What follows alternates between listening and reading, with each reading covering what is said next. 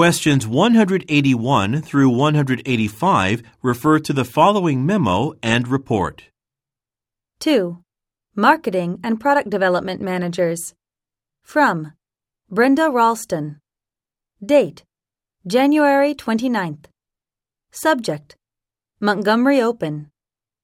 Ever since introducing our first tennis shoes, we have been gaining market share in this category year by year.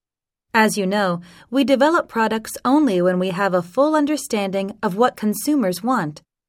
And we continually reach out to them for their views of our brand. Ballister's Footwear will be a sponsor of this year's Montgomery Open in April.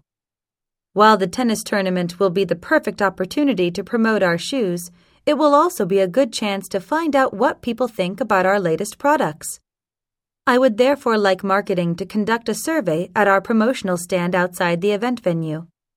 The questions will focus on the look and feel of our new Airdrift sneakers for women and Glidox sneakers for men. Participants attending the event will try on the shoes and then answer a number of questions. All of them will receive a pair of Ballister's shoelaces for taking part. In terms of preparation, your departments will come up with the questionnaire together. I look forward to seeing the form by mid February. Best regards, Brenda Ralston, Senior Director. Montgomery Open Questionnaire Report. Prepared by Anissa Kravitz.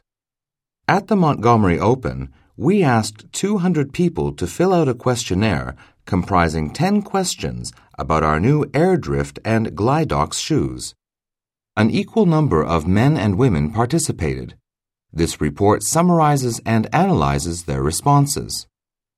The first question asked the participants to choose the characteristic they liked best about the shoes after trying them on. This chart shows how many respondents chose each item. Characteristic Air Airdrift Glidox Comfort 16 33 Grip 18, 23. Flexibility, 7, 6. Style, 30, 26. Colors, 29, 12. 181. Why did Ms. Ralston write the memo? A. She would like the design of a stand changed. B. She needs help advertising some products. C. She wants a questionnaire to be prepared. D. She was highly impressed with some results. 182. What is mentioned about the company in the memo? A. It will sponsor an event. B. It will enter a new market. C. It will interview job candidates. D. It will start selling sports equipment. 183. What is true about the survey respondents? A. Some of them responded in February.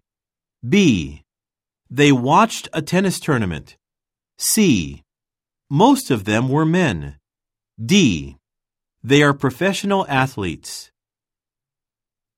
184. In the report, the word comprising in paragraph 1, line 1 is closest in meaning to A. Consisting of B. Made up for C. Accompanied D. Completing 185. Which characteristic of the new sneakers was selected most often by the women? A. Comfort. B. Grip. C. Flexibility. D. Style.